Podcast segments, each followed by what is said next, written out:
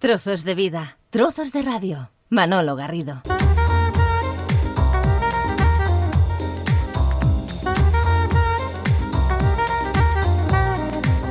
Cambios en la sociedad, cambios en nuestra vida, cambios en las profesiones, cambios en las herramientas.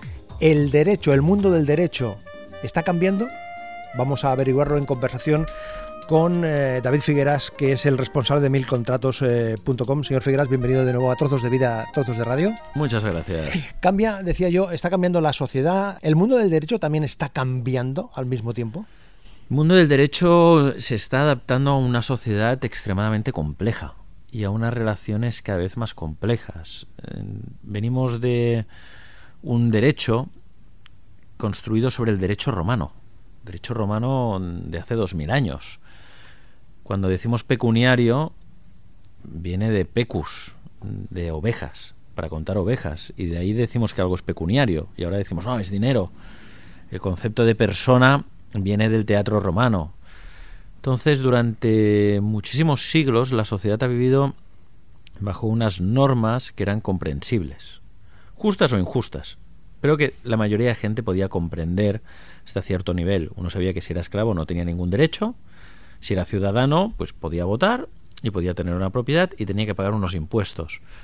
Hoy en día, por suerte, en España no hay esclavitud, pero tenemos una amalgama de normas jurídicas que son brutales. Nos despertamos por la mañana y, oiga, es que solo despertarme eh, he colgado una foto en Instagram.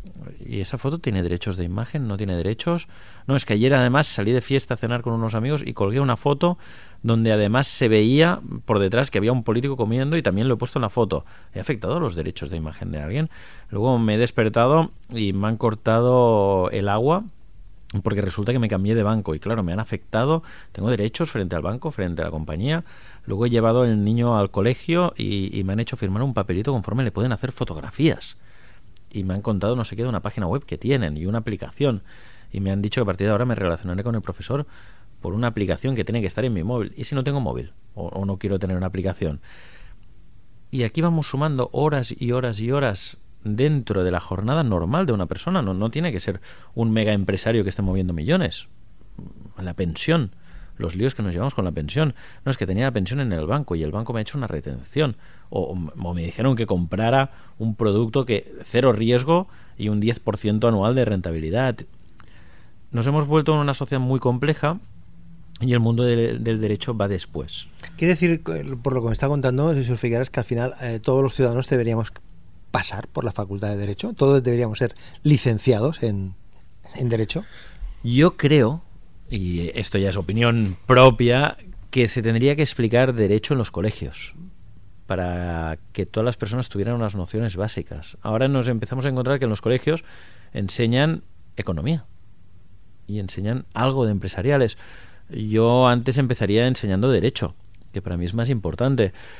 Pero esta idea que vamos construyendo poco a poco y la sentamos durante el siglo XX y decimos, oye, pues mira, la gente cada vez tendrá que tener un poco más de conceptos jurídicos y vamos a hacer que dejen de ser absolutamente analfabetos desde el punto de vista jurídico y que se empiezan a acostumbrar y de repente hay una revolución industrial basada en la tecnología y, nos, nos desmontan completamente los esquemas. ¿Por qué digo que nos desmontan los esquemas? Porque de repente la gente tiene un acceso brutal a la información. Y la gente, pues está ya la crisis de las cláusulas suelo y la gente tiene una tormenta de información. Oiga, cláusula suelo, si le han engañado, nosotros se lo llevamos. Oiga, no, ya no le han engañado porque el Tribunal de Justicia dice que no. No, oiga, el dictamen del fiscal del Tribunal de Justicia dice que sí. No, oiga, pero es que en España no se aplicará, o sí se aplicará con forma retroactiva porque el Real Decreto Legislativo... Y, y, y la gente no puede entender todo lo que se está explicando. Con lo cual, el mundo del derecho, que siempre va por detrás, el mundo de las leyes siempre va por detrás, que dice, tengo que formar, pero de forma absolutamente acelerada, al ciudadano. El ciudadano no puede continuar siendo un analfabeto jurídico. Y el ciudadano tiene que empezar a mantener una serie de relaciones jurídicas aun cuando no haya estudiado derecho. Ya no tiene sentido que un ciudadano, cuando le hacen una reforma en su casa y le cuesta 10.000 euros una cocina nueva, no tenga un contrato. Ya no tiene sentido. No puede ser que, no, mira, es que me he comprado un iPhone y me han hecho un contrato de siete páginas por la garantía y tal. ¿Y el iPhone qué cuesta? No, es que cuesta 600 euros.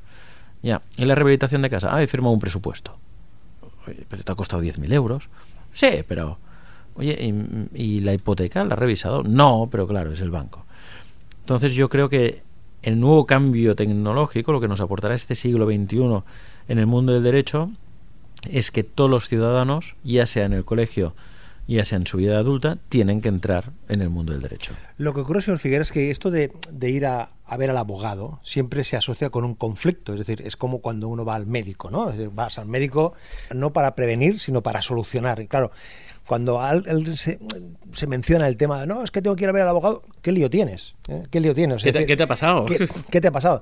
Es decir, que no hay esa práctica, no sé si decirle cultura, pero no hay esa práctica de decir, no, antes de hacer la reforma que hacía usted referencia a la cocina, voy a informarme a ver si puedo tener algún tipo de contrato, algún tipo de, de, de, condiciones, de contraprestación, de garantías, de porque claro, por otra parte señalaba con buen criterio usted, claro, firmamos una serie de documentación para comprarnos un teléfono, valga lo que valga, y sin embargo, mmm, acciones, operaciones de nuestra vida de mayor envergadura las hacemos simplemente prácticamente con un apretón de manos. Totalmente. Yo creo que aquí hay un problema. Yo sabes que siempre he sido muy, muy crítico con los abogados. Y soy abogado. Y soy el primero que cualquier cosa que diga que hayan hecho mal los abogados, mm, me pondré yo delante y diré que yo soy el que lo ha hecho peor. Pero hay mucha gente que culturalmente no está acostumbrado a ir al abogado porque muchas veces considera que el abogado será muy caro. dice, no, no, es que ya solo me falta meterme con abogados. Esa, esa coletilla, ¿no? Como, buf, Oye, ya es lo peor que me falta, ¿no? Ya solo falta que el abogado también me cobre por el contrato. Y yo creo que se ha producido un, abismo, un agujero muy importante entre el ciudadano y la abogacía. Y yo creo que la tecnología lo que tiene que permitir es mitigar ese agujero por los dos lados. Entonces, ¿cómo cojo si tengo un espacio muy importante, este agujero entre el ciudadano, por un lado, y el mundo de la abogacía por otro. Pues en lo que es el ciudadano, yo lo tengo que empoderar jurídicamente. ¿Eso qué significa? Yo le tengo que explicar al ciudadano cuál es la diferencia entre una demanda y una denuncia. Porque es un concepto muy básico, pero que se confunde muy rápido. Porque si a mí no me lo han explicado, ¿por qué tengo que saberlo? Pues, oiga, no es lo mismo demanda que denuncia. Ni es lo mismo contrato que acuerdo. Entonces, yo creo que por un lado, tenemos que llevar al ciudadano hacia el mundo jurídico. Y para eso tenemos las nuevas tecnologías. ¿Las tecnologías en ese sentido ayudan también? O sea, ¿pueden ayudar, deben ayudar a, ese, a ese acercamiento que usted señalaba, de esa gran distancia que hay entre la ciudadanía y el, y el derecho? Yo creo que deben, pueden y de hecho están empezando a hacerlo. Estamos empezando a ver plataformas tecnológicas en España que permiten en un lenguaje sencillo, en un lenguaje entendible, con muchas explicaciones, que el ciudadano de a pie empiece a entrar en el mundo jurídico. Un ejemplo es, oiga, mire, yo es que he recibido en mi casa un, una multa de 100 euros. Porque iba conduciendo por una zona, pero oiga, es que en esa zona no había ninguna señal y yo no sabía que no se podía conducir. Esta persona normalmente antes que hacía, a ver, por 100 euros no voy al abogado, porque me costará más el abogado que la multa. Me ha robado la pregunta es lo típico, que es lo que decía culpa de los abogados. Pero, por otro lado, dice, si no voy al abogado no sé qué hacer. Mira, ¿sabes qué? Pago y ya está. No, no es pago y ya está, no es... Pues mire, hoy en día tenemos unas herramientas primitivas, que es Google, donde en Google pongo recurso de multa y me da una serie de información. Y luego ya voy a plataformas tecnológicas tipo mil contratos, que lo que hago es, oiga, tengo un recurso de multa. Y la plataforma te ayudará a entender qué es un recurso de multa, en qué casos tú puedes recurrir para no pagar y te ayudará a hacer tu documento. Pasaremos a tener de un ciudadano que dice, oye, mm, la multa al abogado no voy porque es demasiado caro, mm, la pago y ya está, a un ciudadano que dice, no, mira, ¿sabes qué? Me informo, entiendo qué significa una multa, entiendo qué significa poner un recurso a una multa y lo pongo. Con lo cual tengo al abogado mucho más cerca, tengo al ciudadano, perdón, mucho más cerca del mundo de los abogados. Pero el abogado también tiene que descender. Y eso lo conseguimos gracias a la tecnología. Ya se ha acabado que cuando viene un cliente le digamos, oiga, no, mire, yo creo que usted tal vez estaría legitimado a este usufructo porque tras analizar diversa jurisprudencia basada en Real Decreto Legislativo y las sentencias del Tribunal Supremo, esto ya no vale. Sin diccionario al lado. Sin diccionario al lado no vale. ¿Qué es lo que vale? Aprovechar Internet para transmitir, para comunicar, para dialogar. Hay que empezar a dialogar entre abogado y ciudadano y decirle al ciudadano, oiga, mire, yo cuando le digo que voy a poner una demanda, significa que voy a explicar a un juez que este señor me ha hecho esta cosa. Y le voy a poner denuncia cuando le diga al juez, oiga, y quiero que lo ponga en la prisión porque es muy grave. Sencillo esto de comunicar. Pero necesita de un diálogo. Necesita que yo le pregunte al ciudadano, oye, de esto que te acabo de explicar, ¿qué parte no has entendido? No, mira, yo no he entendido cuando dices juez. ¿Quién es el juez? Porque es que a veces habláis de juez y a veces de magistrado. Y ya me hago un lío. ¿Es lo mismo o no es lo mismo?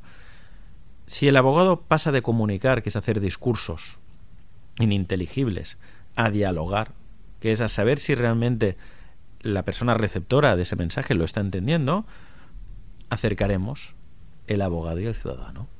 Entonces, yo creo que la evolución del mundo del derecho gracias a la tecnología tiene que llevar a esto. Es decir, que estamos hablando prácticamente de un abogado virtual. Estamos hablando del abogado virtual. Prácticamente, ¿no? del abogado al que puede recurrir las 24 horas del día. Oiga, no, mire, yo estoy en mi casa a las 8 de la tarde, he entrado en un portal, porque es que, mire, ¿sabe qué pasa? Que es que yo mm, de 8 de la mañana a 7 de la tarde trabajo en una fábrica y no me dejan hacer huelga. Entonces, de 8 de la mañana a 7 de la tarde yo no puedo ir al abogado. Y a las 8 de la tarde el abogado está en su casa. Ya sé, compañeros abogados que estén escuchando esto, que a las 8 de la tarde no estáis en casa, pero es la imagen que hay. Bueno, pues oye, entro en una página de internet, empiezo a hablar con un abogado y el abogado, si realmente cree que me puede ayudar, me ayudará y si no, me lo dirá.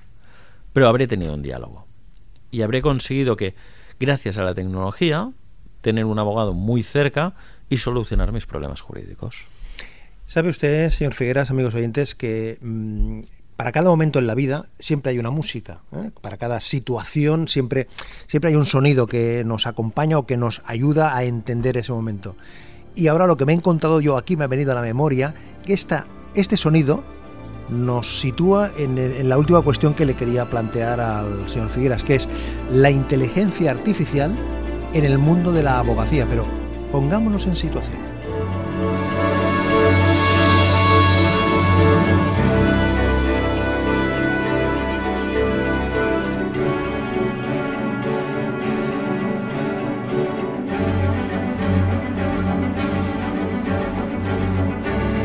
Podcast, la nueva forma de escuchar la radio. Manolo Garrido. Conversando a 60 metros, que hemos vuelto al punto que les hablaba hace unas semanas, eh, estamos a 60 metros, eh, tenemos un nivel, ¿eh? tenemos un nivel, el nivel lo pone el, el señor David Figueras, que es el responsable de milcontratos.com. estamos hablando de cómo las tecnologías se están facilitando, deben facilitar el acercamiento entre el mundo del derecho y la ciudadanía.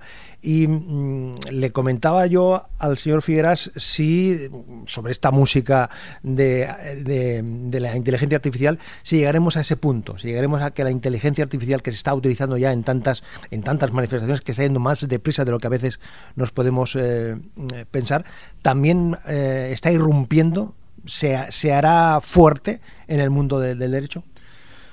Yo creo que sin duda, sin duda, hecho que, que es, será muy llamativo de lo que en algún momento se convirtió en el mundo del derecho. El mundo del derecho en teoría, en teoría, es el análisis objetivo de unos hechos para luego aplicar una calificación, es decir, decir esos hechos si pues tienen que comportar una consecuencia A o una consecuencia B. El problema es que, y aquí viene el dicho popular de roba una gallina, que ya verás, roba 100 y te escaparás. ¿Por qué? Porque si yo robo una gallina, mire, aquí hay una gallina, usted la ha cogido, la pena por robar una gallina es esta, y ya está. Cuando son 100 gallinas, empieza esa capacidad de los abogados, decir, no, a ver, señoría, obviamente 100 gallinas no las robó, se las cedió Entonces, accedérselas había un contrato de mandato y entonces luego no se las tenía que devolver hasta que no pusieran cada una un huevo y medio, señoría. Claro, un huevo y medio era imposible, entonces ya no se lo tenía que devolver, ¿sabe usted?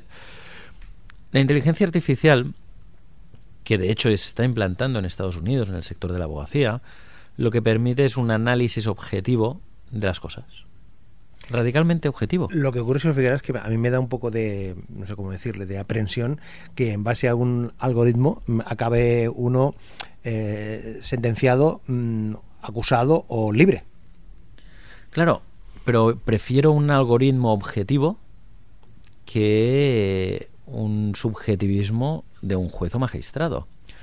Claro, la inteligencia artificial se ha demostrado más eficiente que todos los letrados en Estados Unidos. Hay un análisis que se, ha estado realizando con tecnología de IBM, donde dice que los abogados de los casos que se les presentaron acertaron en un 80%, la inteligencia artificial acertó en más de un 90%. ¿Por qué? Porque la inteligencia artificial es objetiva. Entonces, antiguamente decíamos que solo los dioses podían aplicar justicia, porque estaban por encima de los humanos. Tal vez la inteligencia artificial también lo esté, y es absolutamente radicalmente objetiva. Faltan muchísimos años, obviamente, para, para que llegue la, la, inteligencia artificial, pero yo creo que nos marca un poco el camino. Creo que el mundo del derecho tiene que ir hacia una objetividad absoluta. Cada vez tenemos más medios de conocer cuál es la realidad de un hecho y de saber si un hecho ha ocurrido o no ha ocurrido y la forma exacta en la que ha ocurrido. Entonces yo creo que la inteligencia artificial aplicada en el sector del derecho lo que nos tiene que llevar es a tener los hechos absolutamente claros. La calificación la dejaría a las personas, porque yo creo que solo un juez o un magistrado puede entender la diferencia entre, y me vas a permitir que el ejemplo sea muy bestia, pero yo creo que lo definirá, no es lo mismo el abuso sexual de un menor de 5 años que el abuso sexual de un menor de 17. Sobre todo si quien perpetra el abuso sexual tiene 18 los dos son menores, y es un dato objetivo que los dos son menores y en teoría influenciables, pero obviamente no es lo mismo. Con lo cual, yo creo que en la medida en que sepamos usar la tecnología de una forma que nos ayude a mejorar, será perfecta.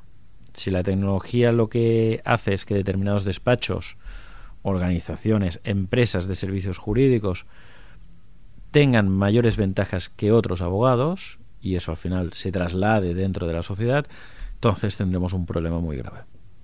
Hoy nos hemos eh, acercado al presente y al futuro del mundo del, derecho y la ciudadanía, de cómo las tecnologías nos acercan, nos facilitan, nos ayudan a solucionar los problemas y acercan a, los ciudadanos el mundo del derecho. Y lo hemos hecho con David Figueras, que es el responsable de milcontratos.com.